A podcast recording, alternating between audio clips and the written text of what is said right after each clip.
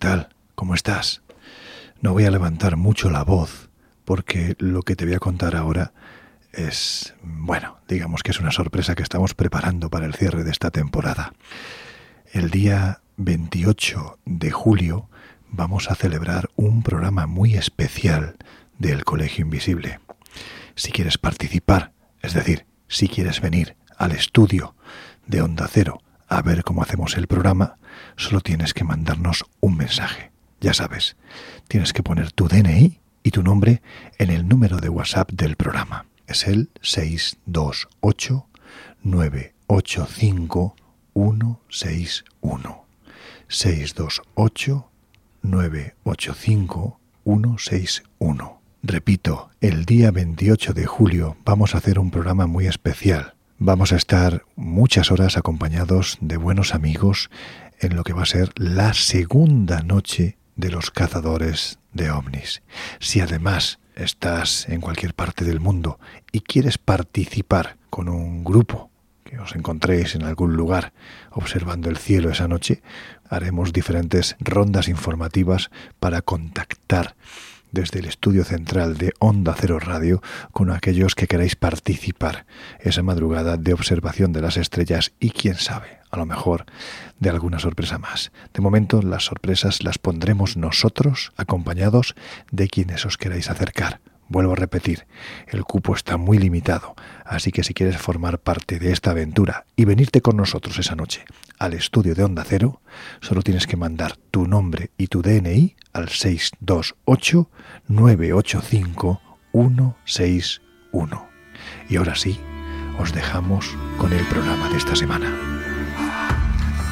En los años 60, astrofísicos como Joseph Allen Hynek asesor de Steven Spielberg en encuentros en la tercera fase, o el francés Jacques Vallée, fundaron un colectivo secreto para investigar las anomalías que se producían en los cielos del planeta.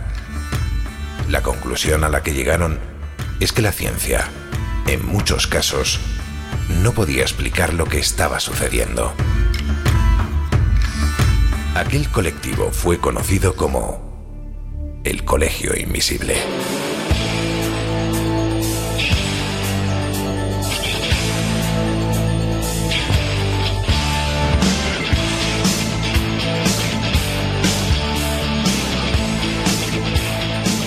El Colegio Invisible, con Lorenzo Fernández Bueno y Laura Falcó en Onda Cero.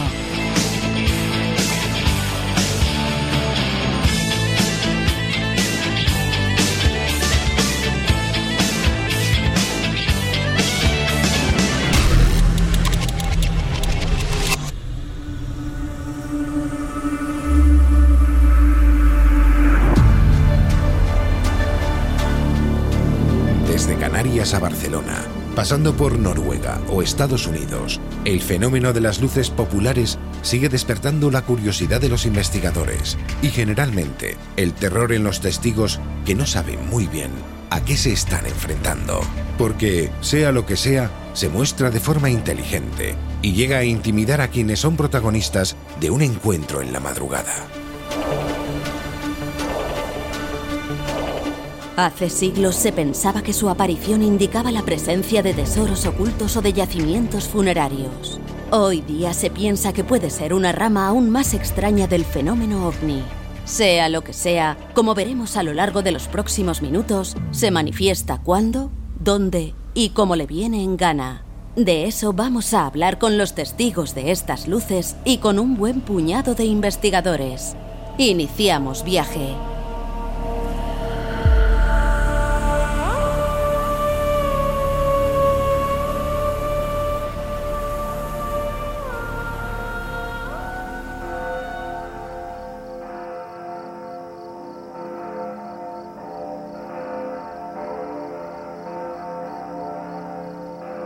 Hola, ¿qué tal? ¿Cómo estáis?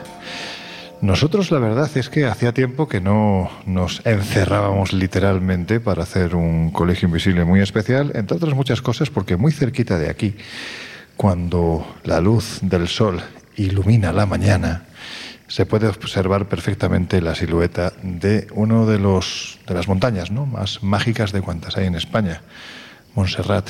Estamos literalmente aislados, ¿verdad, Laura? Pues sí, y además, o sea, yo creo que es un lugar mágico que quien más y quien menos, aunque no haya estado, ha oído hablar de él. Yo sé, Guijarro, tú esto te lo has pateado desde hace ya, no voy a decir muchos años, pero sí unos cuantos, ¿no? Toda esta zona te la has recorrido, has investigado, has estudiado, has entrevistado a gente que dice haber visto cosas muy raras en este entorno, ¿verdad?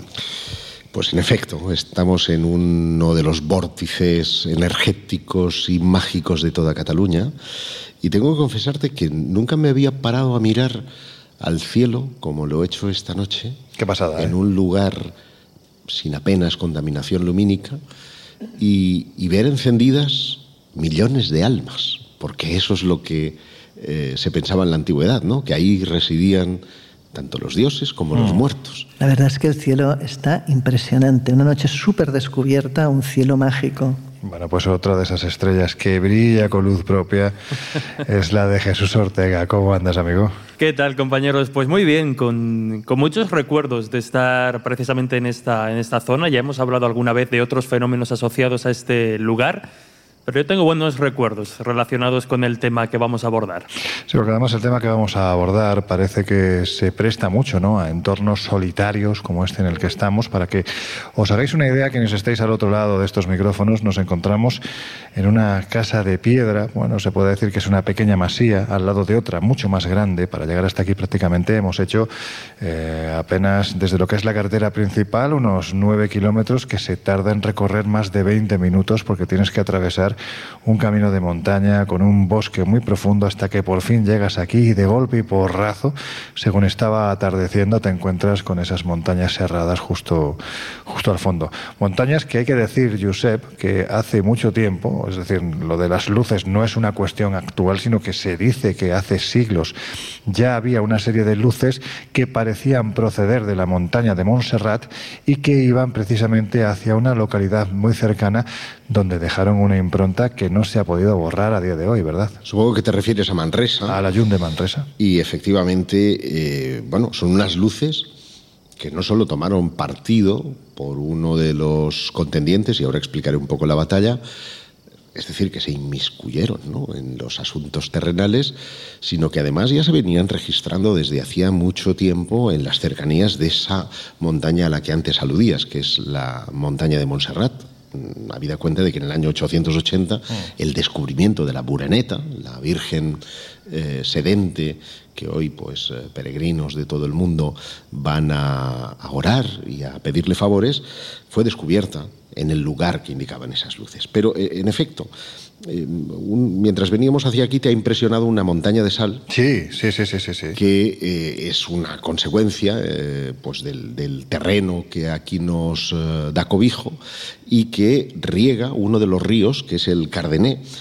y los agricultores de la zona querían traspasar, querían hacer un trasvase del Llobregat eh, y no del Cárdené para que eh, pudieran suministrar agua a las cosechas. Estaban como ahora, aquí en Cataluña, con una sequía sin precedentes. Y con el permiso de Pedro IV de Aragón, pues excavaron una acequia que tenía que pasar por tierras del obispo, del obispo de Vic. Y este mm. dijo que de ninguna manera. Que la tierra era suya. Que, la tierra era suya y que por allí no pasaba acequia y que por lo tanto la generosidad mm. se la dejaba al cielo. Por eso digo que tomaron partido. Y él dijo, sí, eh, Dios eh, se manifiesta y, tiene a bien de tomar partido, pues yo os dejo hacer la acequia. ¿Qué ocurrió? Que los agricultores, el día 21 de febrero de 1345, se reunieron en la iglesia del Karma, del Carmen. Y curiosamente, cuando todos estaban congregados allí, una luz proveniente de la montaña de Montserrat, una bola de luz, entró por el rosetón de esa iglesia, dio tres vueltas a la nave principal, se detuvo en una de las eh, capillitas, y después salió por uno de los ventanes laterales haciendo sonar todas las campanas. El obispo claudicó. Tuvo que dejar que los agricultores hicieran, la acequia y de eso da fe un documento que se conserva en el ayuntamiento, que fue escrito por el notario Pera Pulcro Solano. Siempre me ha encantado ese nombre para un notario, mm. es muy pulcro. Mm que dejó por escrito este acontecimiento que se conmemora cada 21 de febrero en una fiesta popular que se llama la Fiesta de la Extraña Llum de Manresa.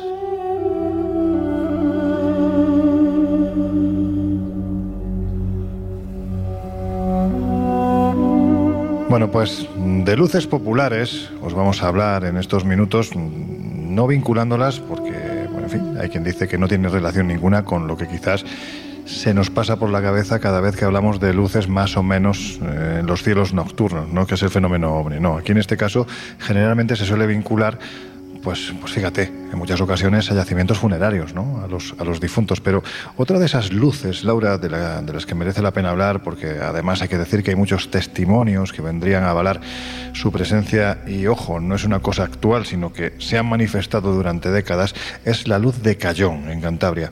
Y merece la pena traer nuevamente este asunto al Colegio Invisible, porque ya lo hicimos en ese especial que realizamos de, de Halloween hace un par de años en la localidad cántabra de Torre la Vega, pero en fin, que no dio tiempo a dar salida precisamente a los muchos testimonios que hay sobre este asunto.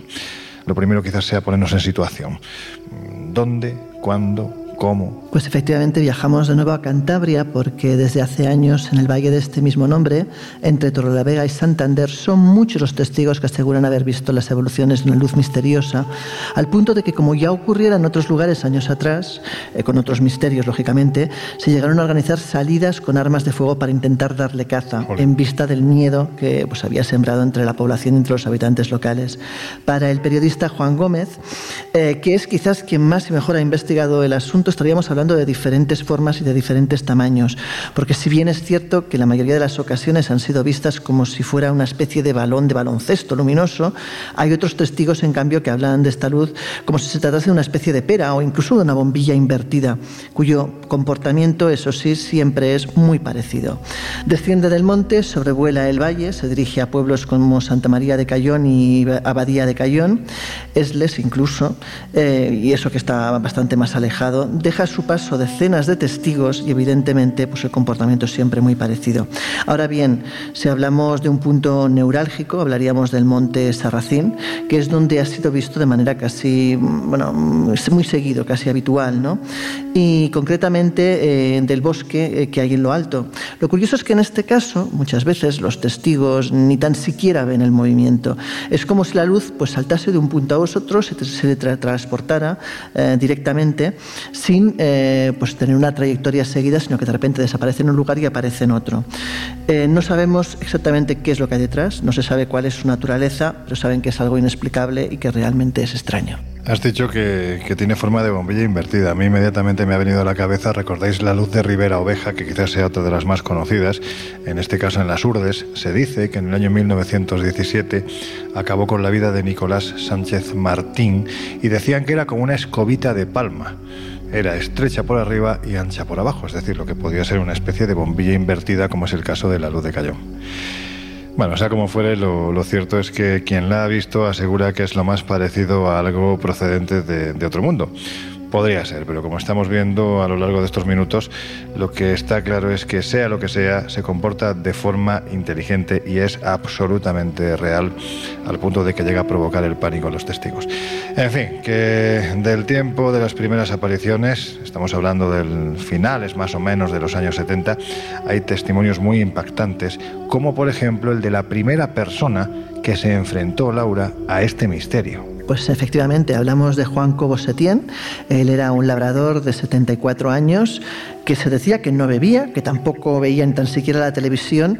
Y eh, pues ese hombre, un 14 de octubre de 1979, a eso de las siete y media de la tarde, eh, pues cambió absolutamente su paradigma vital. ¿no? Así al menos es lo que decían los compañeros eh, de, la de, la desaparecida revista Vimana. Hablamos del número año 2, número 6, y cito textualmente, acababa de arreglar las vacas y apagué la luz de la cuadra. Afuera empezaba a oscurecer y el cielo estaba bastante nublado. Me disponía a cerrar la puerta cuando por mi derecha, por un prado próximo al edificio, vino de repente una luminosidad que me asustó. Apenas a tres o cuatro metros de distancia, una luz venía echando chispas, traía como un viento y un gran reflejar. Unas palomas que tengo, 20 o 30, y que en esos momentos estaban paradas en el tejado de la cuadra, se asustaron y se alejaron volando desde el lugar. De pronto, una luz se detuvo enfrente, de donde yo estaba, como a unos 15 metros. Yo estaba totalmente aterrorizado.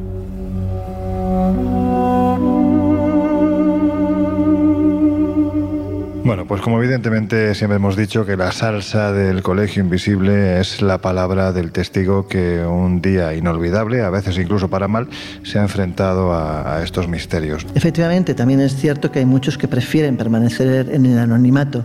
Escuchemos si te parece de una madre y una hija que habitan en la zona y que se toparon con la luz en diferentes ocasiones. No sin antes recordar que tanto este testimonio que vais a escuchar a continuación como el siguiente han sido cedidos por los buenos amigos de una asociación fantástica que se dedica a investigar, como debe de hacerse, a pie de terreno, recopilando estos testimonios para que no se pierdan, eh, que se llama Cantabria Oculta. Yo la vi pues una noche aquí, cuando estábamos aquí, la gente venía y vinieron. Un chaval de Sobarzo estaba aquí y me preguntó, pues mira, baja desde allí, desde el monte hasta abajo, por encima de, de que hay todo en el regato, hay alisas, ¿sabéis lo que son? Las alisas. Ah. Pues bueno, por encima de las alisas, a una altura, pues las alisas son altas, bajaba.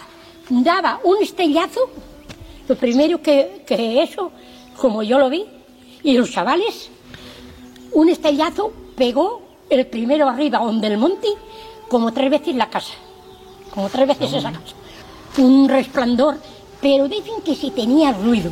Desde allí no se oía el ruido, como entre amarillo y rojo, pero una cosa restremecedora. Uy, ay, le digo yo, ay, hijos míos. Le dije a los dos chavales así, ay, hijos míos, ¿qué tenemos ahí? ¿Qué tenemos ahí? Pegó el fogonazo grande, así en lo que yo vi cuatro veces. Y según iba la primera tan grande, la otra disminuía un poco. Y de las y la otra otro poco, y la otra ya menos. Cuatro fogonazos grandísimos. Yo después he cerrado las puertas, no quería ver eso. Yo, ¿qué es lo que pasa aquí? ¿Qué es lo que está pasando? Pero nos dio tal respeto que de noche allí no estábamos más.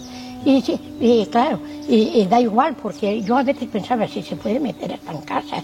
No podía dormir.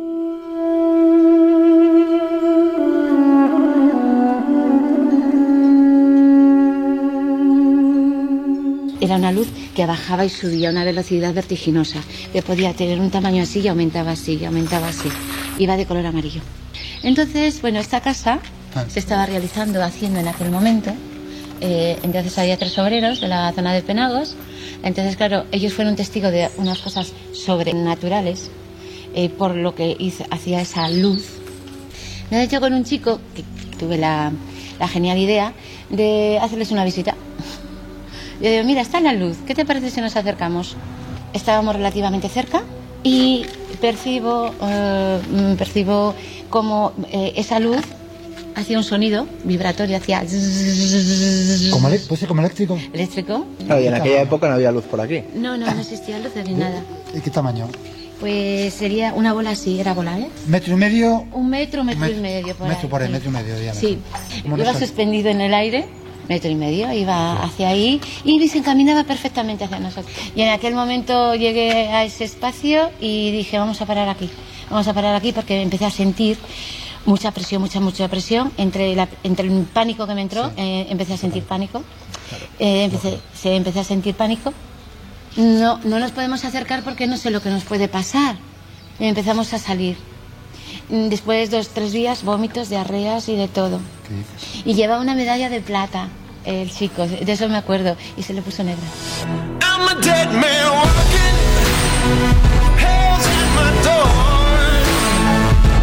El Colegio Invisible. El periodismo de misterio ya está aquí, en Onda Cero.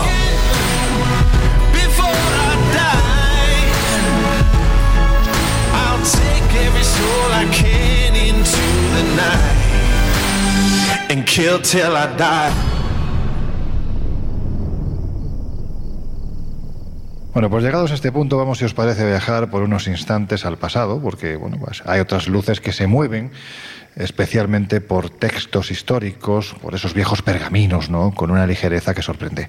Porque normalmente cuando se manifiestan o marcan la presencia de tesoros o, el lugar de enterramiento de algo interesante. Y hay que decir, Jesús, que en tu tierra está la luz del pardal, archi conocida y muchas veces paseada por el Colegio Invisible que se mueve siempre en fechas de primeros de noviembre y que ha sido además vista en yacimientos funerarios de la cultura ibera. Pero en este caso no te vas a quedar en tu tierra, sino que te vas a venir a la mía, ¿no? Porque hay otra quizás menos conocida que también descubre cosas interesantes cuando se manifestaba. Las luces de Arjona la llamaban. Pues sí, y además, para ponernos en contexto, ya que nos comentabas o hacías referencia a la luz del Pardal, que en muchas ocasiones tratando de buscar una explicación parece que también está asociada a algún tipo de, yacimiento arqueológico en la zona de, Arjona, como decías, provincia de Jaén, también nos encontramos que en la zona de las apariciones eh, hay mucha historia. ¿no? Fue un importante opidium ibérico, eh, tuvo también eh, después la categoría de municipio en, en, Roma, por lo tanto ya vemos que es una zona, digamos, que arqueológicamente también tiene mucho sentido. Pero para conocer más al detalle los acontecimientos que tienen que ver con esta misteriosa luz, tenemos que avanzar un poquito en el tiempo e irnos a comienzos del siglo XVII, más concretamente al mes de octubre de 1628. Y allí, en pleno reinado de, Felipe IV, eh, en esa fecha concreta, como decíamos, del 12 de octubre, el obispo de Jaén, el cardenal Baltasar de Moscoso Sandoval, eh, dejó anotada, ¿no? y yo creo que va a ser la dinámica común de este tipo de apariciones, vamos a encontrar muchos documentos que hacen referencia a este tipo de fenómenos, y ese texto o ese testimonio decía así, a primera hora de la noche empezaron a aparecer muchas luces en la torre del rastrillo y hubo tal alboroto por ello que a las nueve repicaron las campanas de San Martín y se congregó la mayor parte del pueblo en los sitios donde se podían presenciar las luces. De inmediato el clero y autoridades, pensando que las sobrenaturales luminarias, algo misterioso o sagrado, indicaban, iniciaron un espectacular ritual de excavación. Y he ahí la sorpresa porque precisamente en ese lugar donde comenzaron a excavar fueron hallados centenares de restos humanos, eh, piezas arqueológicas y viene también aquí un poco lo más inquietante, ¿no? Antiguos instrumentos de tortura. Estas insólitas luminarias se proyectaban sobre el solar que había ocupado en tiempos eh, pretéritos la necrópolis una necrópolis, perdón, argárica. Y al contacto con los restos allí encontrados tras estas eh, inauditas excavaciones, hubo muchos testigos que afirmaron atónitos que se les habían quitado las calenturas, los garrotillos, los dolores, es decir, que de alguna forma este curioso fenómeno había tenido casi casi un efecto calmante, un efecto eh, curador de, alguna, de alguna manera. Esos garrotillos, ¿eso qué es? Yo sé lo que es una garrota, no los garrotillos. Vete a saber, ¿no? Pero no pinta muy bien. Me imagino que muchos de nuestros oyentes lo sabrán, así que les vamos a agradecer que nos expliquen qué son los garrotillos. Yo no sé si, si el, no sé si tendrá que ver con el garrote posterior que se utilizó para ejecuciones, pero dado que eran instrumentos de tortura no, me extrañaría. Bueno, pues en fin, ya lo, que decimos. Ya sabéis que estamos en Twitter como arroba OC, también en Instagram y en Facebook, como el Colegio Invisible en Onda Cero, y ahí si sabéis lo que son los garrotillos, siempre desde el punto de vista de, bueno, pues eh, aparentemente eran unas enfermedades, pues, pues estaríamos encantados de que nos dijerais de qué se trata. En fin, Jesús, que te he interrumpido. Pues mira, en este tiempo que me has interrumpido me ha dado tiempo a buscar en el móvil rápidamente qué es esto de, del garrotillo y parece que ser que es una, es una enfermedad, una afectación grave de angina maligna en algunos puntos del aparato respiratorio que solía ocasionar la muerte por asfixia. O sea que mira, ya tenemos ahí la, la respuesta que al menos nos da, nos da Internet.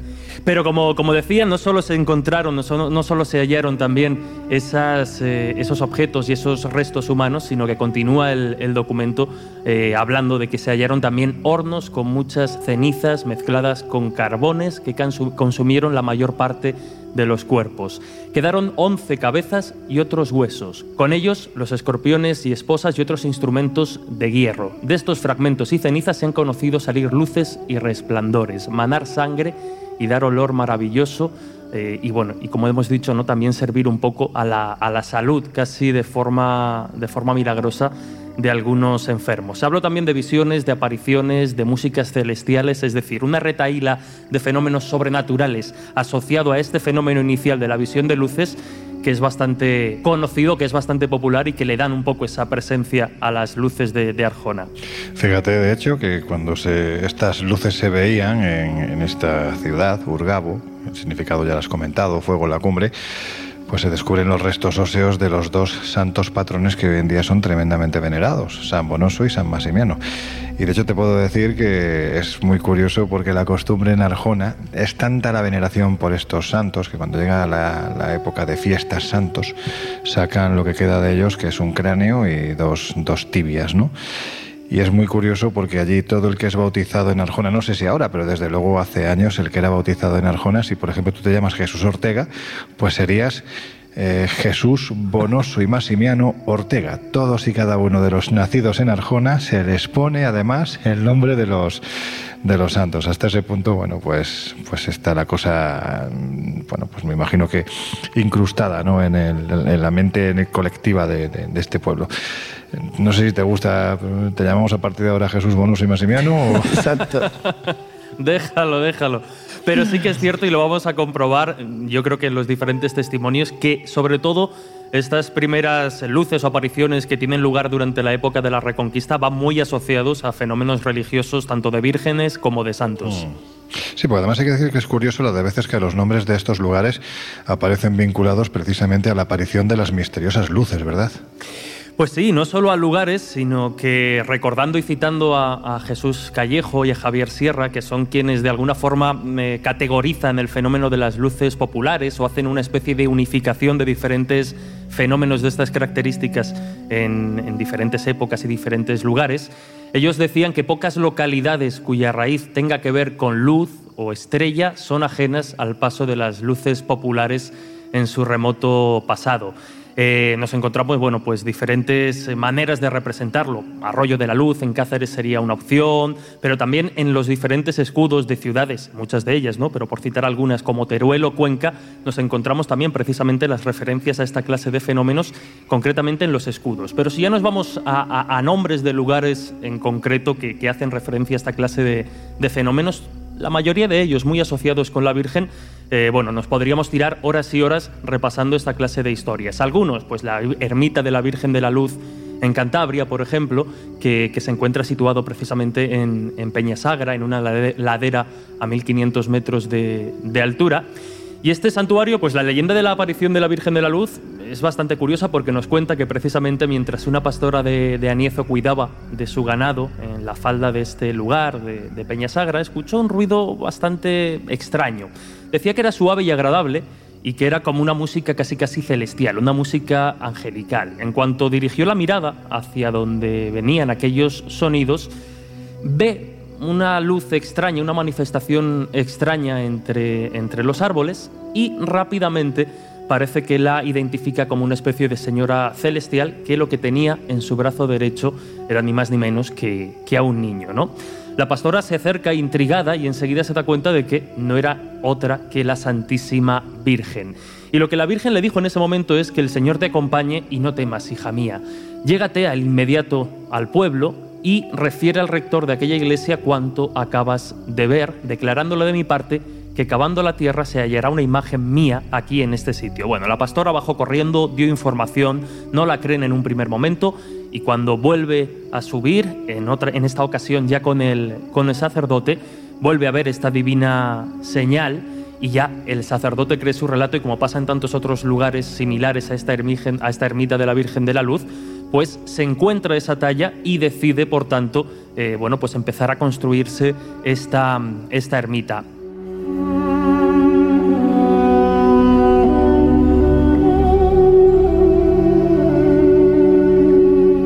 Algo parecido, parecido a lo que pasa, por ejemplo, en la iglesia de, San Ildefonso, y volvemos de nuevo a la provincia de Jaén, porque aquí nos cuentan que en la madrugada del 11 de junio la ciudad de Jaén recibe ni más ni menos que la visita, la aparición de la Virgen de la capilla, que de hecho es un hito que, como pasa en tantos otros lugares, eh, origina una devoción y una tradición que perdura incluso hasta nuestros días. Y según cuenta la leyenda, esta Virgen, la Virgen María, descendió en Jaén la noche del 10 al 11 de junio de 1430. Una época en la que la ciudad todavía era tierra de, frontera, era escenario de diferentes eh, y continuas batallas, todavía pues estaban ¿no? en plena reconquista, digamos, todavía los cristianos estaban intentando ganar territorio a los, eh, a los moros y en ese contexto es en el que eh, en una solemne procesión, dicen que presidida por resplandecientes ropajes y un séquito de varias decenas de personas, es cuando puede contemplarse esta aparición que después como tal eh, incluso tendría milagros asociados y daría origen a esta, a esta devoción. Pero si queréis, y saliéndonos un poco del terreno religioso, en Las Palmas nos encontramos otra curiosa historia porque además la aparición de luces constantes que hacían un recorrido bastante marcado a lo largo de los años dio lugar a que eh, un puerto cambiase, cambiase su nombre y a partir de ahora se conozca como el Puerto de la Luz, cuando antes era llamado el Puerto de las Isletas, precisamente por la popularidad que durante el siglo XIX alcanzaron estas eh, visiones de, luces que, insisto, eh, recorrían casi de forma constante, o eso cuenta la, leyenda, eh, a un punto a otro de la zona.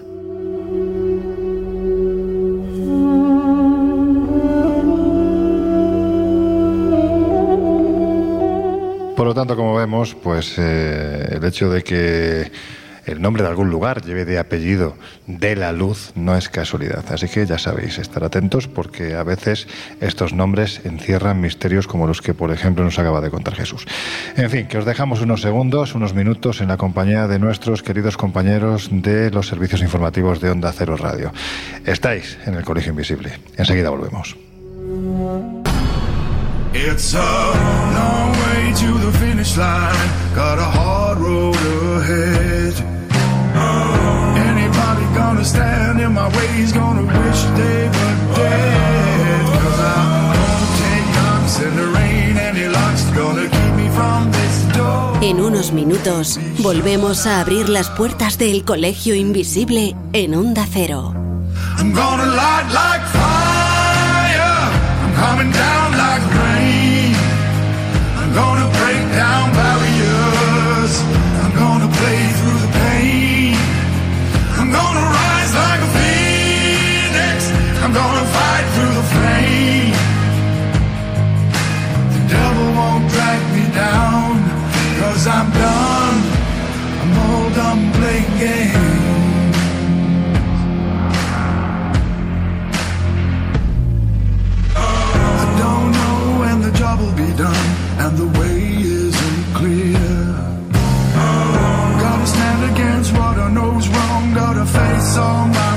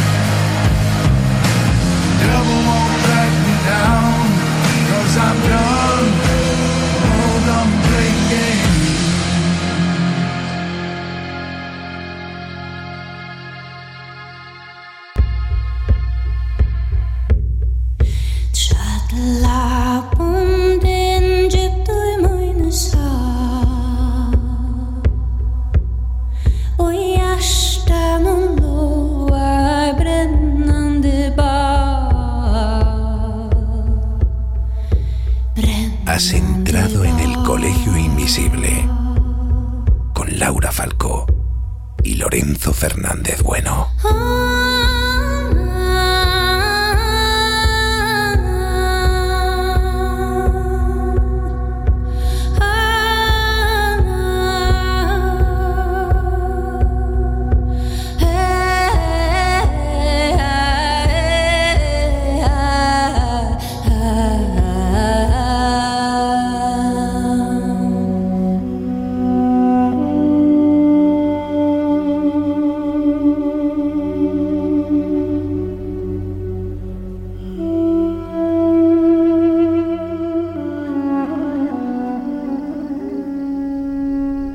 Bueno, pues ya estamos de vuelta. Si te acabas de incorporar al Colegio Invisible de hoy, que sepas que estamos en un sitio privilegiado de los que más gustan a aquellos que disfrutan observando los cielos y viendo cosas raras que se mueven.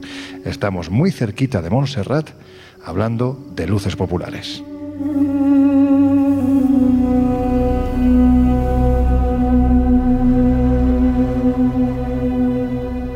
Y antes de que nos vayamos por unos minutos a las Islas Canarias, donde hace unos días nos reunimos con unos buenos amigos para descubrir que este fenómeno en el archipiélago es más habitual, casi diría que en cualquier otra parte del mundo, Laura, si te parece vamos a seguir con nuestro repaso, porque en, la península este misterio, hay que decir, que ha sido habitual y en ocasiones masivo, por ejemplo, en lugares recónditos de las Alpujarras de Almería, ¿verdad? Efectivamente, en el corazón de las Alpujarras de Almería, como bien dices, eh, en la falda de los picos más altos de la península ibérica se encuentran lo que ya denominamos los pueblos blancos, que desde hace siglos disfrutan de tranquilidad y de unos parajes extraordinarios.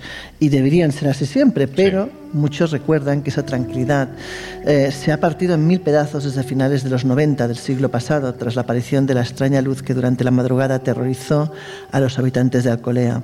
Tal como contaba en el libro Ecos del Pasado, publicado en Luciana en el año 2018, del 24 al 26 de abril de 1987, las denominadas luces misteriosas aparecidas cerca de un cortijo abandonado en el paraje de los Llanillos del término municipal de Alcolea, activó la presencia de un alto número de vecinos que acudían en peregrinación hasta la localidad para observar pues, esos fenómenos anómalos.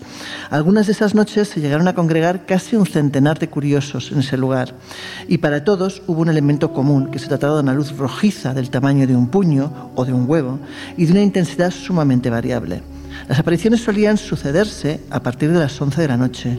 Las crónicas en su día recogían que hasta el hermano del alcalde de Alcolea en aquellas fechas llegó a ver esas singulares luces. Pero cuando has dicho tamaño de un puño de un huevo, entiendo que es un huevo de avestruz, porque un puño... Claro, bueno, o sí. es un huevo muy grande o el puño es muy pequeño. Sí, supongo. Vale, vale, vale. Supongo bueno, pues que aclarado sí. queda. Pues fíjate que según muchos vecinos, eh, en ese lugar, a escasamente unos dos kilómetros del núcleo urbano y, y en el mismo cortijo, unos 20 o 30 años antes, un presbítero ahogó a un bebé de pocos meses en un aljibe. Los más ancianos del pueblo insistían en manifestar que lo del caso de estas luces misteriosas no era nada nuevo, que al poco de finalizar la guerra civil ya se veía ese tipo de fenómenos por la zona. De hecho, un testigo relató que conocía el asunto desde el año 1953. Algunos vecinos citaban a un hombre que vivía en un cortijo próximo donde se veía el fenómeno, que tuvo que abandonarlo porque sus propios vecinos empezaron a tomarlo por loco. El hombre aseguraba que veía una luz anaranjada por la zona, que movía las hojas de los árboles y soltaba un gran zumbido. De hecho, tres jóvenes, hablamos de Cayetano Galafat, Francisco Ruiz y Manuel Escudero, como solían hacer habitualmente, fueron a regar una finca cercana al susodicho cortijo. Eh, no se creía lo de las luces y, de hecho, bromea- bromeaban entre ellos al respecto. Cuando terminaron y se disponían a volver al pueblo, las vieron. Entre incrédulos y asustados, pues volvieron a 100 por hora con un coche hasta llegar al pueblo. De hecho, Cayetano aseguró que el fenómeno no producía ningún ruido, que perdía y ganaba intensidad y que se desplazaba en línea recta. Desde que vio el fenómeno no podía dormir. Francisco Ruiz, de hecho, señaló también que no se trataba de ninguna invención. Para el muchacho se trataba de una luz roja tirando amarilla, muy fea y muy brillante. Eh, bueno, eh, no tenían ni idea, de hecho, de qué podía ser. Otro de los amigos que los acompañaba pues, sufrió una crisis nerviosa. Eh, de hecho, empezaron a hablar de las diabólicas luces y, bueno, y así ha seguido hasta el día de hoy. Claro, es que imaginad, ¿no? Por un instante, pues, eh, estáis tranquilamente con un par de amigos en un pueblo tranquilo hasta ese momento y de golpe y porrazo se manifiestan estas luces que no sabes ni de dónde proceden, que la tradición te cuenta que son de todo menos buenas. Es que tiene que dar una cosa dentro chunguilla, ¿eh? Es que aunque no sepas lo que son o no tengas claro si son buenas o malas, cualquier cosa que sea desconocida, invasiva y que además te dé la sensación de que, de que puede llegar a atacarte incluso, Claro, claro. pues evidentemente lo que, es, lo que hace es pues, asustarte. Oye Jesús, tú que eres un escéptico del libro, ¿qué, qué, qué harías en una situación así? Bueno, pues fíjate, yo no sé si lo he contado. no, fíjate, yo no sé si lo he contado alguna vez en el, en el colegio, pero sí desde luego en otras entrevistas y otras ocasiones que probablemente eh, la situación más extraña o más insólita a la que yo me he enfrentado ya no como periodista o como interesado, sino casi casi como testigo, es precisamente mm. al avistamiento de una serie de luces que tienen mucho que ver con un fenómeno que vamos a, a, comentar en los próximos minutos.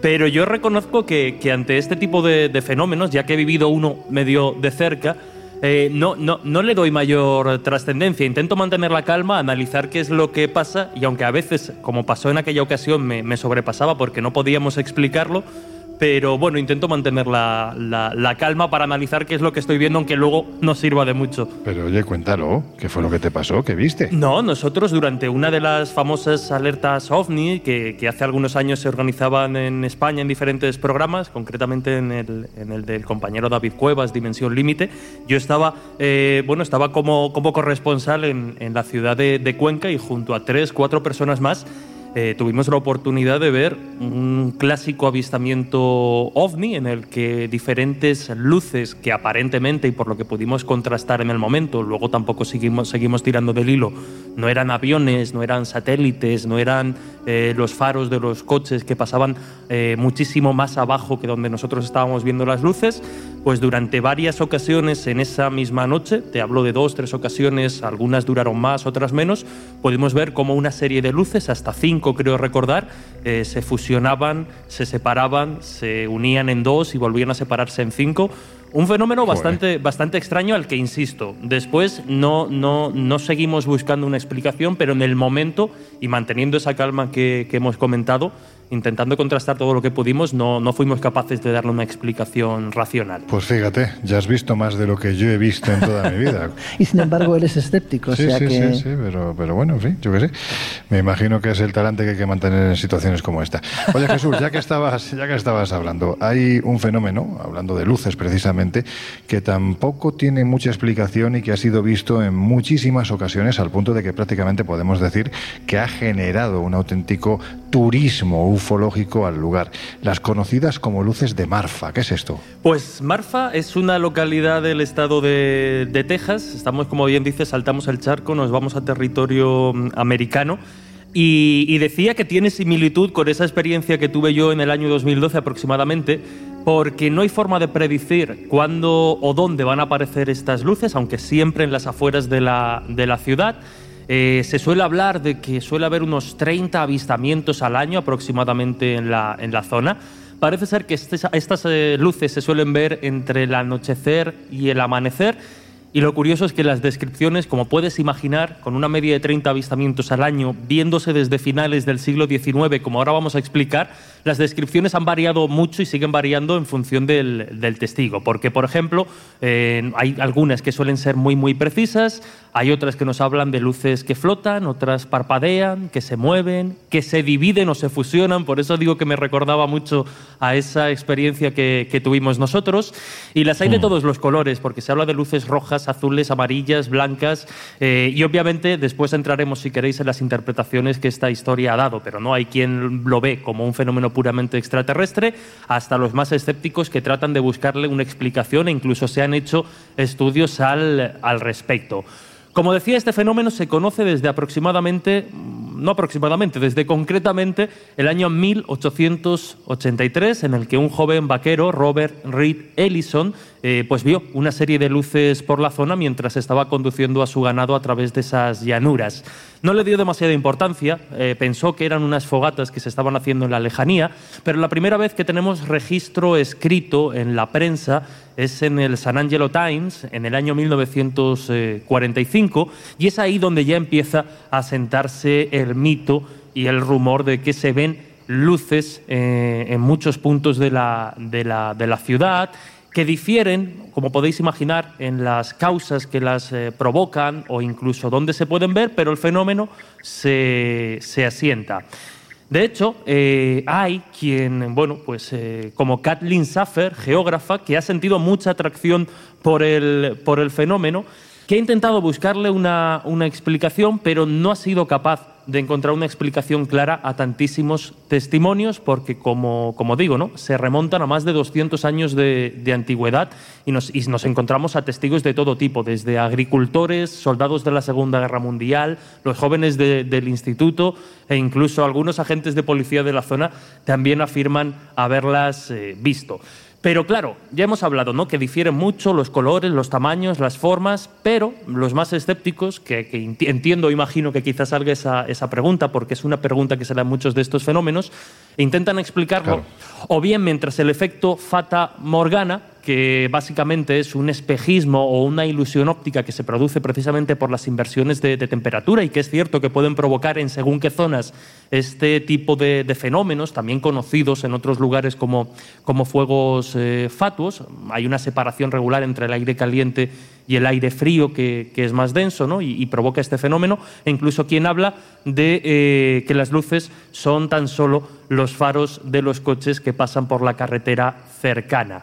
Esta es una conclusión, la de las luces de los coches, que se publicó en el Journal of Atmospheric and Solar Terrestrial Physics, una, una publicación dedicada a esta clase de, cuestiones. Y decía que los faros, eh, con la temperatura, la densidad del aire y la humedad de la atmósfera, pues lo que se crea son unas condiciones perfectas para distorsionar estas luces de los coches que se ven a según qué distancia de forma extraña. Pero ya veis, un fenómeno que desde finales del 19, eh, como bien decías, ha generado un turismo y un interés inusitado por estas luces que muchos consideran extraterrestres.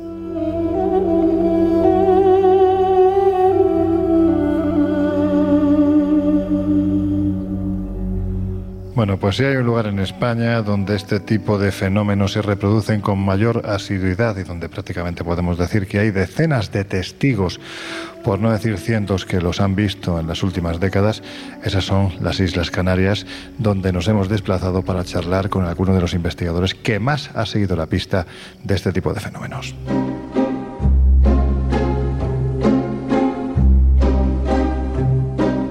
El Colegio Invisible en Onda Cero.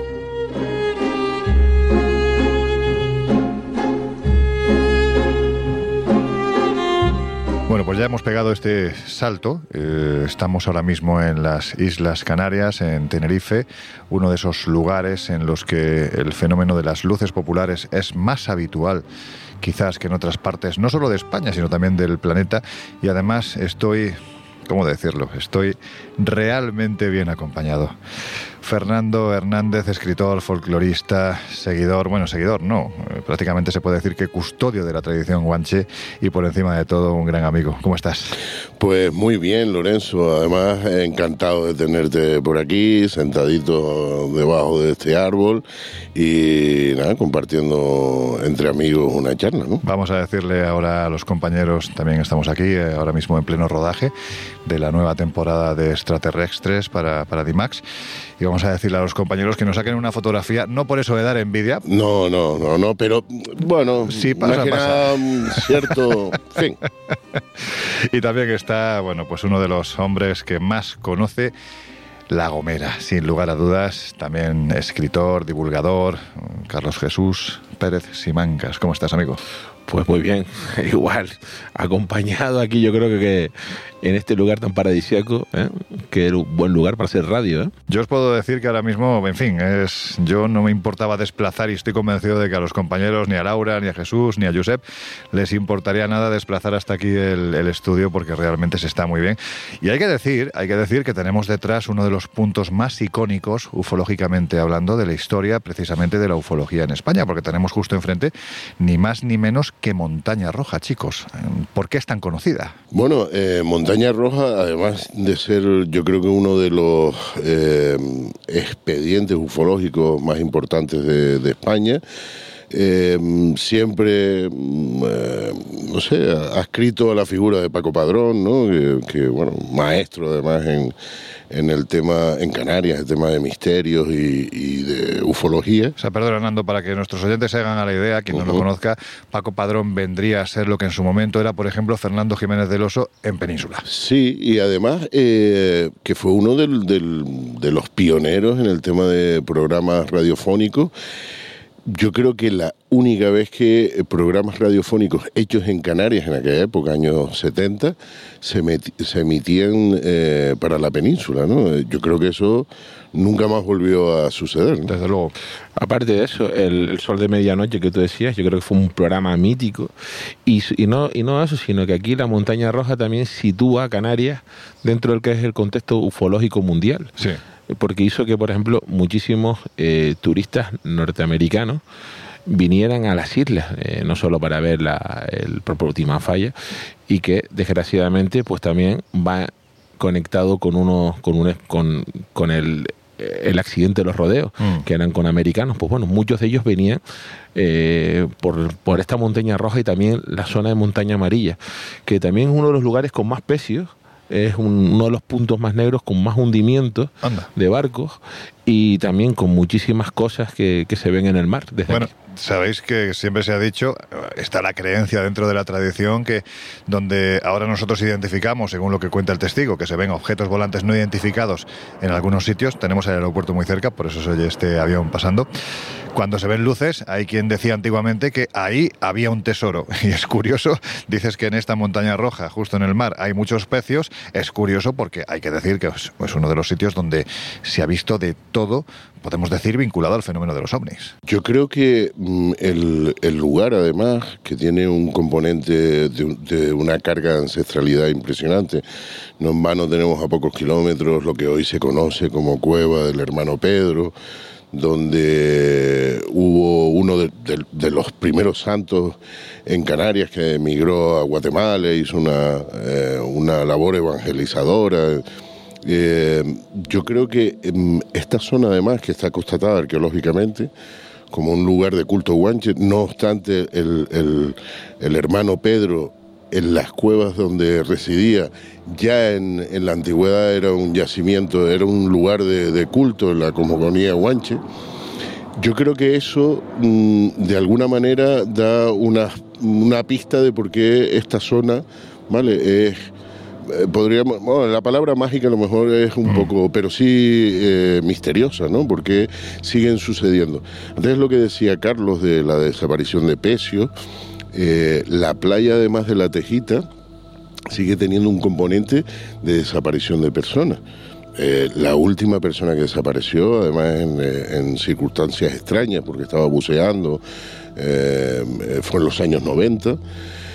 A día de hoy sigue el caso abierto porque no se sabe eh, qué es lo que sucedió, pero hay muchísimas personas que han desaparecido en esta playa mm. eh, nadando, por ejemplo. Pero por encima de todo, Carlos, es un lugar donde especialmente a partir de los años, vamos a decir, 70, principalmente 80, era un punto de reunión fundamental para todos aquellos que estaban convencidos de que si acudían a este lugar, entrarían en contacto ni más ni menos que con los hermanos del cosmos. Y eso es precisamente a raíz de las experiencias que viven tres personas. Por un lado, Paco Padrón, ya citado, por otro lado, Suso Santos y por otro lado, Emilio Burgón. ¿Qué fue lo que les ocurrió en este sitio? La, cuestión fue que, claro, este era un lugar apartado. en los años 70, eh, donde nos encontramos, era, era un páramo. El sur de Tenerife no es lo que es hoy en día, que tiene una autopista y hay pues cientos de coches eh, pasando cada minuto cerca de aquí era difícil. Era difícil. Y aparte de eso, ¿no? Que es, el, famoso OPAT 35, que era un satélite que, que orbitaba la Tierra, que eh, se conecta con ellos a través de la Ouija y que les,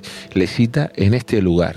Perdona, un satélite que no era terrestre, sino que era una especie de sonda que había enviado una civilización del espacio exterior. Y que aparte, eh, y eh, que solamente meses antes se habían, habían contactado con el alma de un alienígena difunto que se había estrellado en, cerca de París en, el año 1000, ¿no? Era como un componente, claro, son los años 70 y hay mucha gente que, que a lo mejor puede, ahora, con el, en pleno siglo XXI, pues nos puede parecer muchos de esos pasajes como, como un poco fantasiosos, pero hay que explicar que aquello eran los años 70, eran los albores de, de la ufología en España, todo era nuevo, la, la información que llegaba era mecanografiada, traducida de aquella manera del francés, y que y que era, se hizo un equipo y que lo cita aquí y que aquí vieron algo. O sea, yo de los tres con el que más relación tengo con Suso, que vive en la, vive en la Gomera, y, bueno, él, te cuenta lo de las luces, pero yo creo que Fernando, que sí eh, convivió y vivió con, con, Paco, yo creo que puede... Hombre, en lo que decías tú del, contexto, ¿no? De los años 70,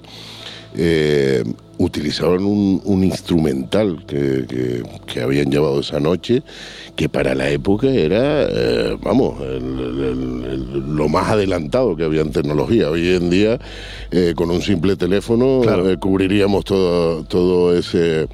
Pero eh, más allá del carácter que uno pueda eh, entender cómo se contacta a, través de la Ouija, ¿no? Con estas entidades que los citan aquí, como bien decía Carlos, en un lugar donde mm, simplemente mm, eran tomateros y, cabreros, pues no, no, no, no, había nadie más por, por esta zona, como este punto además se focaliza en esa investigación como un punto de encuentro donde además hay, fotografías de curiosamente lo de la fotografía que es una podríamos decir que una intrahistoria no porque el día que se cita a las personas en este el caso Suso eh, Burgón y Paco eh, habían además otras personas dentro de, este grupo ¿no? de investigación y esas personas no fueron invitadas a ese encuentro. ¿no?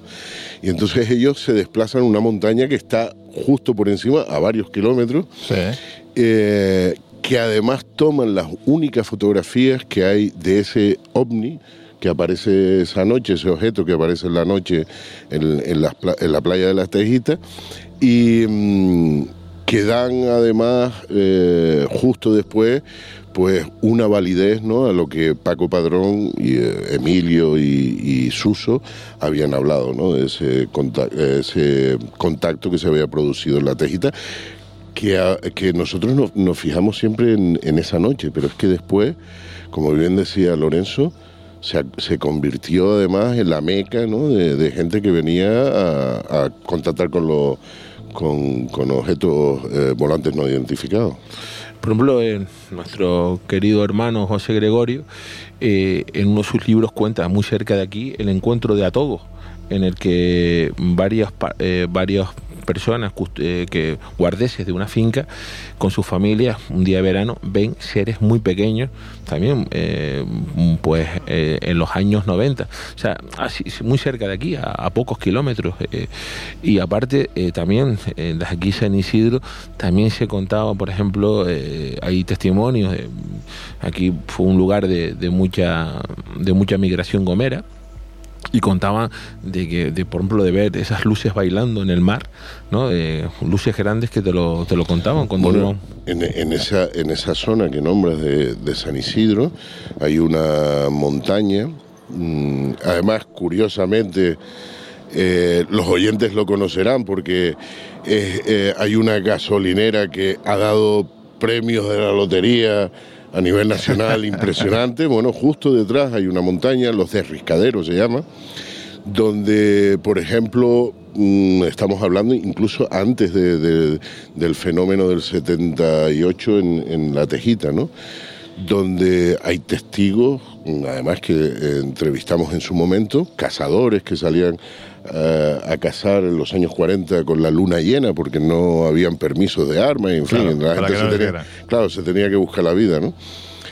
Donde nos cuentan eh, un tipo de ser que ven encima de la montaña que ellos al principio identificaron o pensaron que era la Guardia Civil, evidentemente, eh, y justo cuando ese ser baja por la montaña, ellos se percatan de que el, andar era extraño. Y además, mm, eh, la forma de caminar eh, que ellos decían parecía un militar, ¿no? Con, los, pies y las manos que hacen recordar a un robot, ¿no? Con, ese andar herético, ¿no?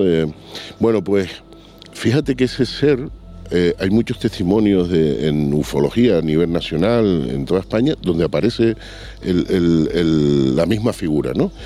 Eh, bueno, de hecho, bajó, se perdió en, las playas, es decir, mm, hay muchísimos temas más que, además, como tú bien sabes, que, que has estado por aquí investigando, temas incluso que Paco Padrón no conoció y que le hubiera encantado conocer.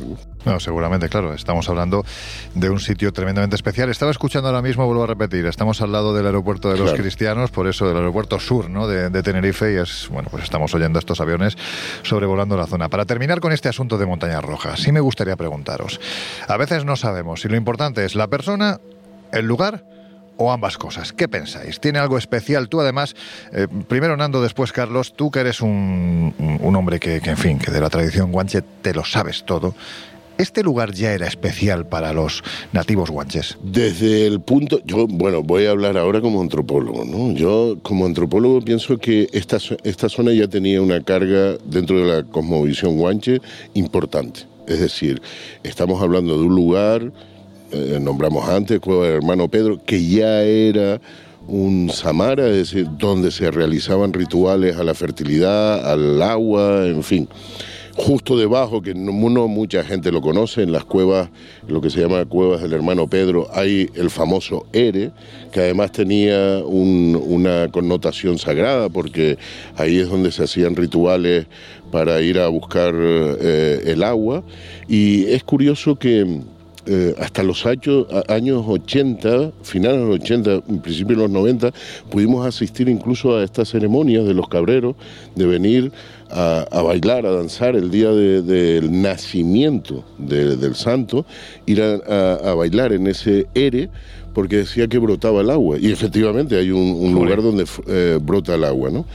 Yo creo que, primero, el lugar Después, la especial sensibilidad de las personas que lo visitan y evidentemente en el caso de, la ancestralidad guanche, lo que tú decías antes, posiblemente el fenómeno ovni haya existido siempre, ¿no? Lo que pasa es que la visión que tienen los seres humanos de, esa, de ese fenómeno en un pasado podrían haber sido dioses, almas, eh, espíritus ancestrales y con las nuevas tecnologías, el conocimiento de la tecnología, pues hoy en día lo identificamos como eh, viajeros del espacio. Mira, una de las cosas que siempre defendemos precisamente, ¿no? tanto en el Colegio Invisible como en la serie de, de D-Max en extraterrestres, es que el fenómeno, sea lo que sea, no es actual. Es un fenómeno antiguo que hemos ido interpretando según nuestro entorno sociocultural, religioso, en base a nuestras creencias y sobre todo que da la sensación de que es un fenómeno extraordinariamente... Mira, voy a utilizar la palabra juguetón por no decir manipulado. Sí, yo realmente, además, eh, mm, eh, si, si, atenemos a, la tecnología, ¿vale? Eh, es cambiante, ¿no? las personas que, bueno, que siguen el tema ufológico y que conocen el tema ufológico sabrán que durante el siglo XIX, por ejemplo, que, que hay recogido testimonios ¿no? de apariciones de estas naves, como estas naves parecen más que un, un artefacto tecnológico de, gente venido de, galaxias muy lejanas, parecen máquinas de vapor. Sí, efectivamente. Eh, eh, entonces ahí es el dilema, ¿no? ¿Qué es la visión del ser humano la que cambia el, fenómeno o es el fenómeno que cambia eh, según la visión de, no sé, es que... ambas cosas, quién sabe. es complicado.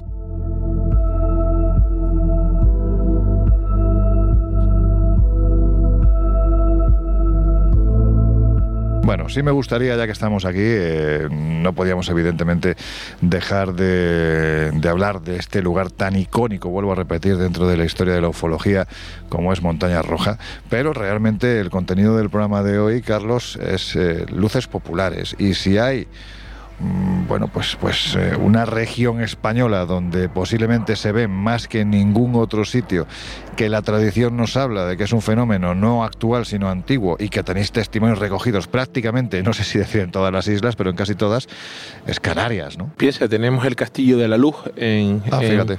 es el puerto de la Luz eh, en Las Palmas, se llama así, porque, porque se veía en, las riberas de, de, la isleta pues, una luz danzar. Yo en, en, La Gomera, San Sebastián de la Gomera, tenemos la calle de la luz y mi abuela me contaba, era porque era una luz eh, pequeñita, como si fuera un puntito rojo que se hacía más grande, que danzaba por, por las calles, ¿no? Eso se le decían cuando niños para que no salieran por la noche. Em, em, has estado con, conmigo en la, ermita de, de, la, de, la, de, de abajo de la Dama, la luz de la Vega Dama, pues tenemos los hachones en la, en la Gomera, la luz del Almácigo. Hay eh, el Time, que hemos estado, estuvimos también en La Palma, y eh, son luces que, que, la, que dentro de la tradición eh, oral pues te hablan de difuntos, ¿no? Que se suelen siempre, siempre que se acercan a ciertas, a ciertas épocas del año, fechas, por ejemplo, San Juan, con el solsticio, días de difunto, pues parece que toman mayor mayor protagonismo ¿no? en, los campos. Es verdad que ahora eh, se ve muy poco porque ahora todo el mundo tenemos una sobreexposición, ¿no? Teléfonos móviles, eh, no, no. ahora te va a decir que ahora estamos más acostumbrados a mirar hacia abajo que a mirar hacia arriba, ¿no? Pues la pantalla que a mirar hacia el Yo la, la, última luz que he recogido es en la fortaleza Tacalcuce, por debajo de la de Goya de Peraza, en la que pues varios eh, trabajadores de un, de un hotel en mi pueblo que iban hacia San Sebastián, pues miraron sobre el Alto Tacalcuce, estuvieron varias, varias varios minutos eh, con el coche parado pensando que era una persona. Era una luz azulada que bailaba y eh, la vieron durante varias noches y, bueno, pues sí me, preguntaban qué, qué, era, qué era aquello, entonces les hablaba de las luces populares. Claro. Estamos hablando además de, en este caso es La Gomera, donde hay una de esas luces, la has citado, pero si te parece vamos a profundizar un poquito más, ¿no? La luz de la Vega Baja, es decir, estamos hablando de una luz que tiene todas las características de este fenómeno, un tamaño que va desde una pelotita de tenis a algo un poquito mayor, que parece perseguir al testigo, que se ve especialmente durante la madrugada y que además aquí tienes una ermita, la del doctor José Gregorio, que es uno de estos santos populares no más queridos en, Canarias, donde parece que todo confluye para que se, se aparezca esta luz. Y hay que decir si tuviéramos que hablar de testimonios de gente que la ha visto y de un periodo de tiempo determinado en el que se ha visto, ¿cuál me dirías? Yo creo que Fernando estará de acuerdo conmigo. Eh, hay más de 175 testigos que hemos recogido. Son muchos. es que son muchos. Entre el año 82 y el año 84, que justo corresponde al cierre de una fábrica de conservas que estaba en la playa La Rajita. Pues justo en ese tiempo, en ese eh, que gente dijo que podía haber sido también eh, gente para que no se cerrara por, por un tema, pero era aquella luz pues lo veían los escolares eh, en, una, en una guagua, un autobús pequeño de escolar, los, alumnos que iban al colegio de Temocadá en Chipude lo veían a las 6, 7 de la mañana, muy temprano veían la luz. Eh, el que lleva el pan, la Guardia Civil, eh, el, practicante, ¿no? que es el, ATS, ¿no? mucha gente vio aquella luz y, y aparte yo creo que de los mejores testimonios que yo creo que se ha recogido, lo ha recogido Fernando con el tema de la, por ejemplo, el tema de la pala. Hombre, yo mm, en el caso de las luces populares, eh, hay, muchísimas a, través del archipiélago, hay inmensa eh, testimonios, inmensidad de testimonios de, luces populares. Fíjate que en el entorno donde estamos ahora, ¿vale? Ese entorno de, de Granadilla, ahora mismo te podría decir que eh, catalogada entre comillas, podemos hablar de cuatro luces, ¿vale? Cuatro luces que se aparecían, la luz del Barranco de la Horchilla, la luz que se aparecía en eh, Vilaflor, eh, luces que se aparecían en Chimiche y una luz que se aparecía en el camino de la cueva del hermano Pedro testimonio además reciente, reciente quiero decir en el tiempo, de, podríamos estar hablando del 2012, 2014, ¿no? Eh, fíjate que ya eh, esta zona está antropizada, hay urbanizaciones, hay luces, hay coches. Bien, pues eh, hay un testimonio recogido en el 2014, 2013, creo recordar donde hay una luz que persigue a alguien, a unas personas que van dentro del coche. Pero en el caso de la luz de la Vega abajo, que además es uno de, las luces, mis luces preferidas, porque además he tenido em, el inmenso honor de entrevistar a personas, gente que ha confiado, porque si bien sabe eh, Carlos que es Gomero, eh, eh, el Gomero para agarrarte confianza y contarte, sabes, ese hay que hay que echarle horas, hay que echarle horas por sí. Bueno, en el caso de la luz de, la Vega Abajo, sin entrar, porque hay muchísimas historias que hablan de cuál podría ser el origen de la luz, una cosa sí es segura, la luz eh, parece tener conciencia eh, propia. Es decir, no es una luz que tú ves y, en fin, no, no, no, parece responder a, a podríamos decir, a una inteligencia, ¿no? Que, y se me recuerda ahora dos casos. Uno, por ejemplo, el, que entrevistamos en su, en su momento al señor Manuel, eh, que llevaba, eh, trabajaba en, las fincas de plátano que hay en La Dama, llevando eh, material para arriba y para abajo, y decía, él nos contó, de hecho lo tenemos grabado, contándonos, bueno, una historia que es alucinante, ¿no? Mm eh, sobre eh, la luz, incluso de alguien que se baja y le mete una patada a la luz y en fin. Y después hay otro que a mí me parece muy interesante, no vamos a dar los nombres, son muy conocidos en La Gomera, de tres personas que se meten en una bodega una noche, se mandan, eh, como digo, mm, entre pecho y espada unos litros de vino y dicen, vamos a buscar la luz. ¿no? Se metieron en el coche y estuvieron casi hasta las 4 o 5 de la mañana eh, recorriendo el camino donde se suponía que se aparecía la luz, pero la luz no apareció. ¿no? Y es curioso porque tiempo después empezó a aparecérsele a cada uno por separado. No me digas. Sí, sí, sí.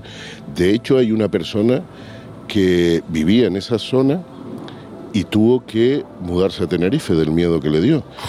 Hay otra de las personas que estaban que eh, justo cuando iban en el coche, iba con sus hijos, él le dijo, por favor no me hagas daño porque voy con mis hijos dentro y entonces la luz desapareció.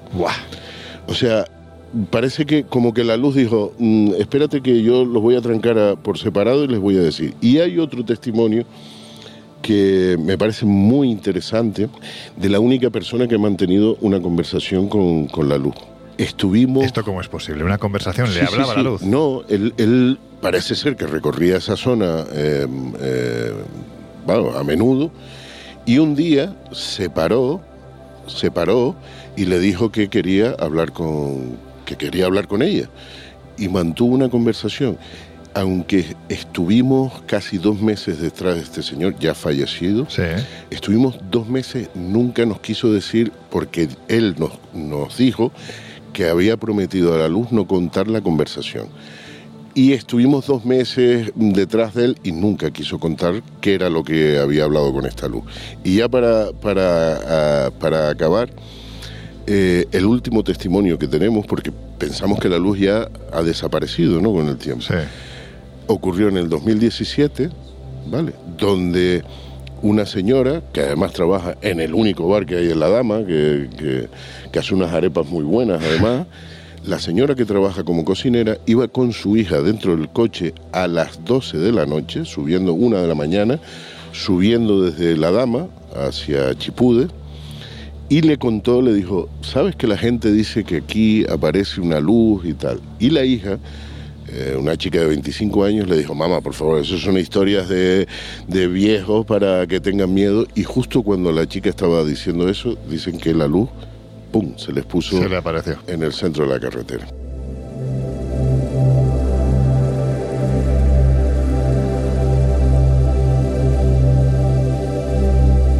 Chicos, no me gustaría terminar esta charla que estamos teniendo sin hacer alusión a otra de esas luces, quizás no tan conocida, porque fijaros, ¿no? Llevamos varios minutos hablando de este tema y sin embargo no ha salido la luz más conocida de todas las Islas Canarias, prácticamente de toda España, que es la luz de Mafasca.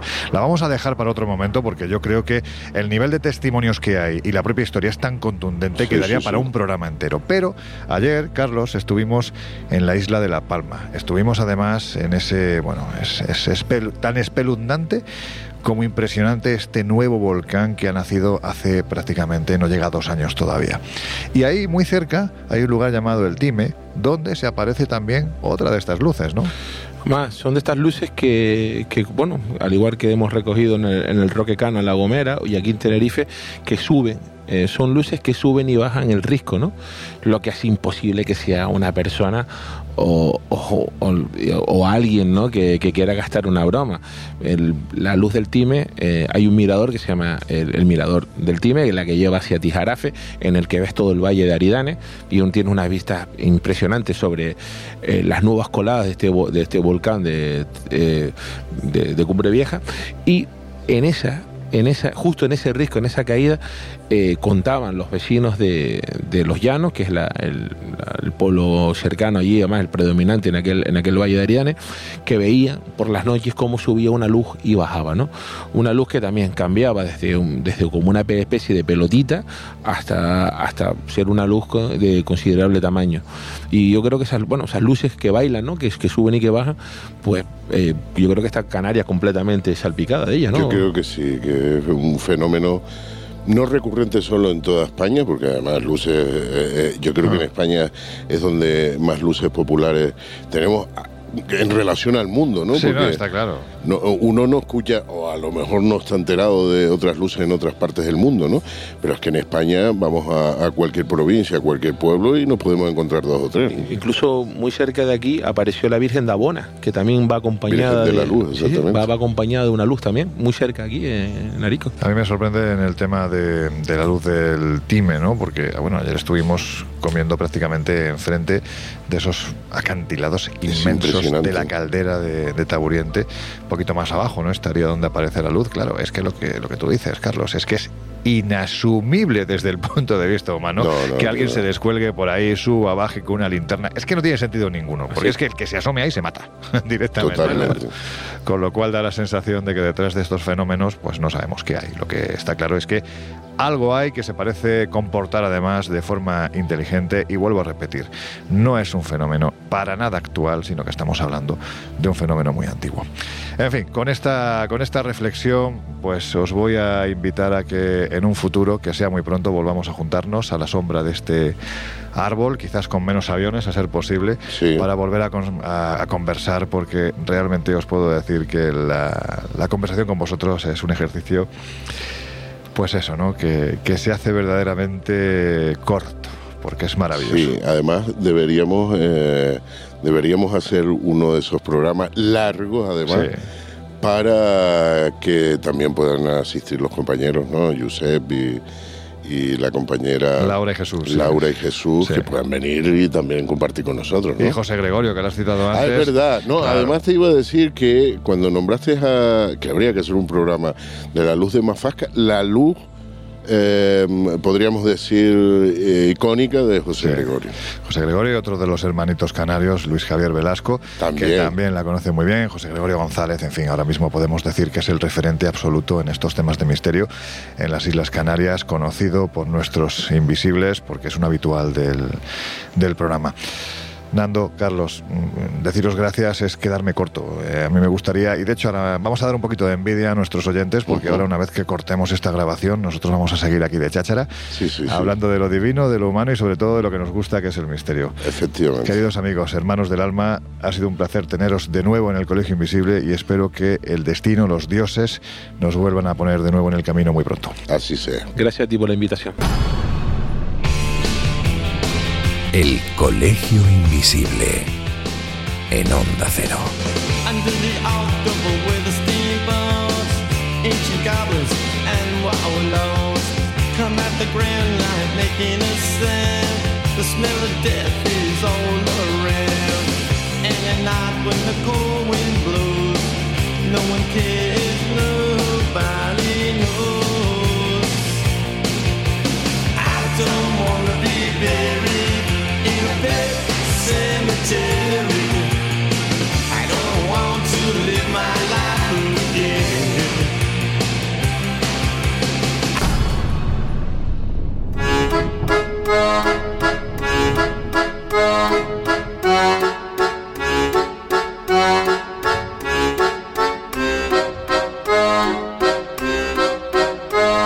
Historias así solo ocurren en el Colegio Invisible.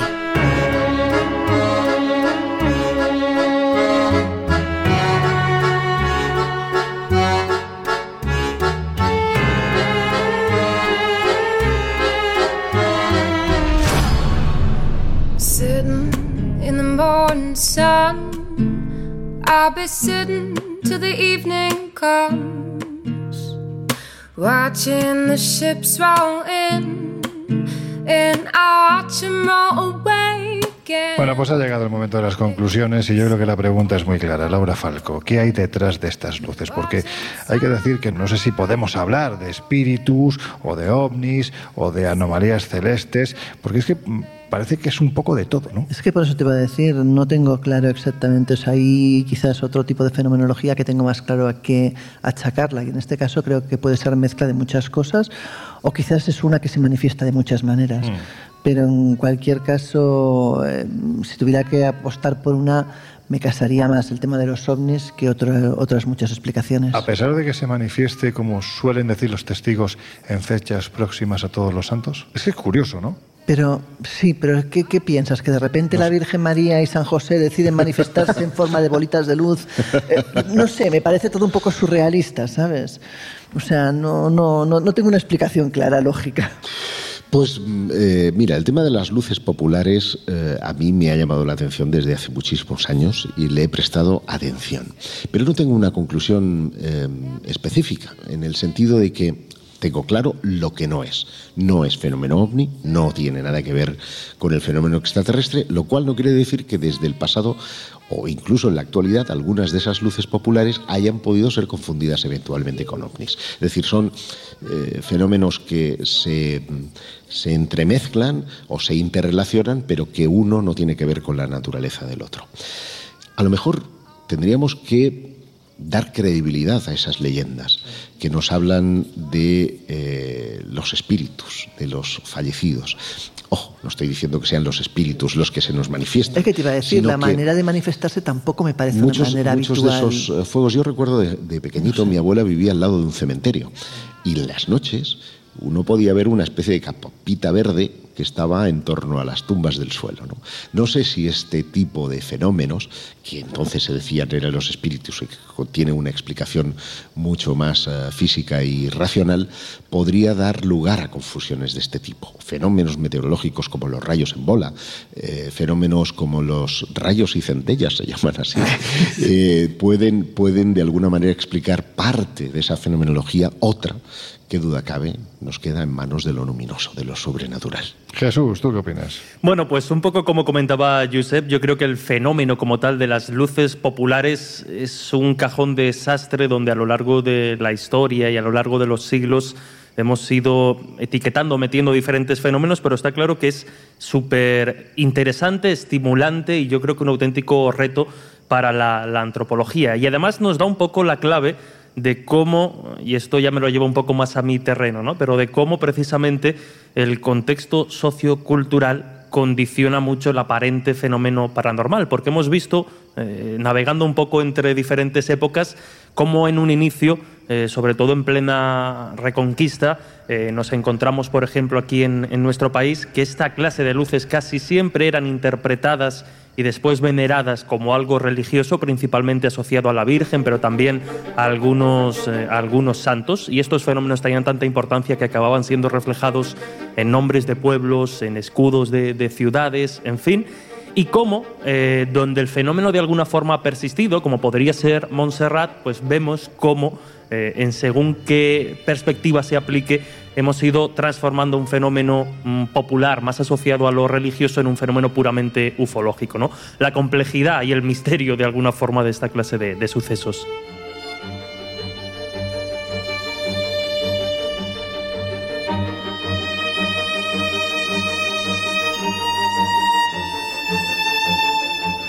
Bueno, pues ahora sí ha llegado el momento de que os recordemos que dentro de muy poquito tiempo, yo sé que el 17 de junio, si no me equivoco, efectivamente, tenemos unas jornadas bastante clarificadoras, a decir de los especialistas que van a participar y que nos van a hablar un poco de, de cómo es la situación internacional, la geopolítica y la conspiración. Así es, asuntos como la Agenda 2030, como el cambio climático, como la geoingeniería, la inteligencia artificial. ¿Hay un gobierno en la sombra?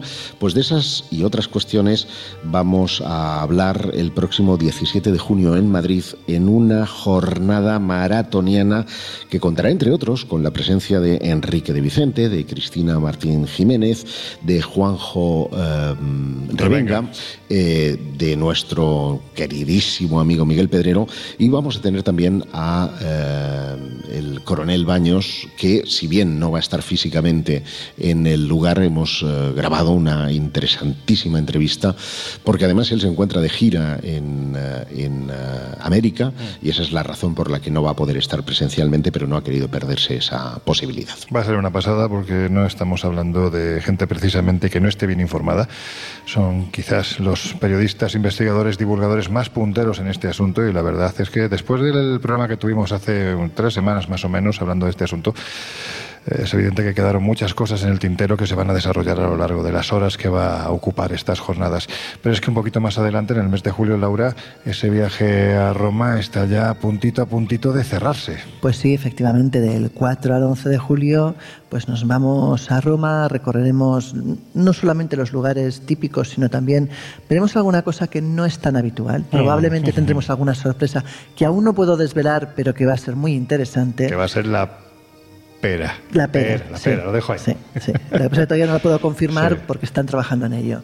Luego pasaremos por Siena para acabar en Florencia, pues evidentemente una ciudad preciosa donde veremos toda la obra de los Medici, podremos ver pues, eh, la obra también de Miguel Ángel, lógicamente, y acabar pues viendo museos tan increíbles como el de los Uffizi. No perdéis la oportunidad, quedan muy poquitos días para que este viaje quede cerrado y va a ser una forma muy diferente de visitar la ciudad eterna desde el punto de vista del misterio, de las leyendas, de las anomalías y además guiados por una guía excepcional como es Laura Falcón. José Guijarro, terminamos esta ruta de, o esta ronda, mejor dicho, ¿no? de, viajes de, de verano con el que también haremos en el mes de agosto a, venga, lo digo, Venga, dilo. Harbacha. Harbacha y, y, Bosnia. dos eh, países, dos misterios. Croacia, Croacia. Eh, claro, sí. Dos países, dos misterios fascinantes que vamos a tener oportunidad de recorrer. Hay que decir que nos quedan muy, muy, muy poquitas plazas. Es decir, que si alguien se lo está pensando, que no lo piense más, porque igual se encuentra mm. con el completo que no se lo piensen porque están a punto de agotarse las ah, plazas y por supuesto vamos a tener oportunidad de sondear algunos de los misterios más fascinantes de esos dos países, desde las apariciones de la Virgen en Medjugorje hasta las famosas pirámides, ¿o no? De Bosnia. Sí, señor. Hay que decir, porque hay mucha gente que se están apuntando tanto al viaje de Roma como al viaje de, Bosnia y de Croacia, también a los viajes que hemos realizado a Egipto. Eh, hay mucha pregunta de quienes estáis al otro lado de si, bueno, pues en un momento determinado, tanto Josep como Laura como yo mismo os vamos a contar eh, desde la perspectiva ¿no? que ofrecemos en el Colegio Invisible las historias que allí ocurren. Chicos, ¿lo vamos a hacer? Es que estamos 24 horas al lado de nuestros viajeros, literalmente. Día, tarde y noche y no dormimos con ellos porque no queda bien. Pero lo que sí está claro es que vamos a darles Mucha información, ¿verdad? Esta que venimos eh, pues recopilando desde hace ya muchos años. Así que sí, la respuesta es afirmativa. Estaremos allí para contaros todo lo que buenamente podamos eh, deciros de estos lugares tan especiales que vamos a visitar. La revista Año Cero Enigmas también la tenéis en el kiosco y aparte pues tenéis esa web espaciomisterio.com que se va podemos decir que renovando, reactualizando cada día y que gestiona nuestro querido compañero José Guijarro. Todos los datos de lo que os estamos diciendo los tenéis precisamente en esta web, espaciomisterio.com y también en viajesprisma.com.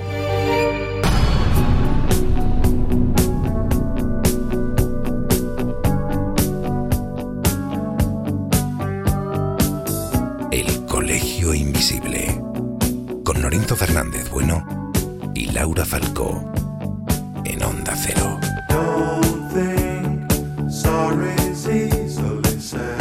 Bueno, pues ha llegado el final si os apetece, no sé si hace frío ahora mismo fuera, pero podríamos irnos un ratito a observar las estrellas y ver si, se ve una luz popular, ¿no? Por aquí. O un ovni nos abduce a todos. bueno, pues yo me conformo solo con verlo, no hace falta que bajen más. Tú imagínate lo bien que quedarían las noticias del, del próximo jueves. El Colegio Invisible está suspendido porque han abducido a su equipo. bueno, a ver, yo creo que como el único que ha tenido experiencias con luces populares ha sido Jesús, pues que siga la tendencia y en todo caso, oye, si te vas por ahí arriba, nos avisas de lo que hay, ¿no? Exacto. Yo aviso, yo aviso, si veo algo, algo extraño. Bueno, de momento al que seguro que no van a atucir es a nuestro querido José Luis Salas, así que os vamos a dejar ya con sus no sonoras, con su fantástico equipo y nosotros regresamos dentro de una semana. Hasta entonces, pues eso, felicidad para todos.